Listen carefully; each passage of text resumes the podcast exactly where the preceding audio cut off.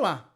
Ouvir não durante uma negociação pode trazer todos os tipos de sentimentos: tristeza, rejeição, até raiva.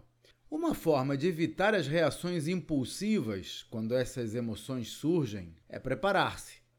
Eu sempre tento imaginar o que vou fazer se a pessoa disser que não ao meu pedido. Ou se ela disser que não gosta da minha proposta, ou se ela for rude ou passivo-agressiva, que é pior. Ao trabalhar nesses cenários, eu também preparo a minha resposta e procuro alternativas, caso eu me sinta preso no meio da conversa. O que posso fazer se ouvir um não? Quais são as duas ou três maneiras de reagir sem piorar a situação?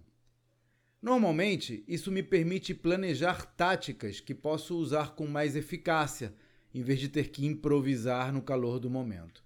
Ter as abordagens alternativas prontas me ajuda a fazer melhores escolhas sobre como reagir em cada situação.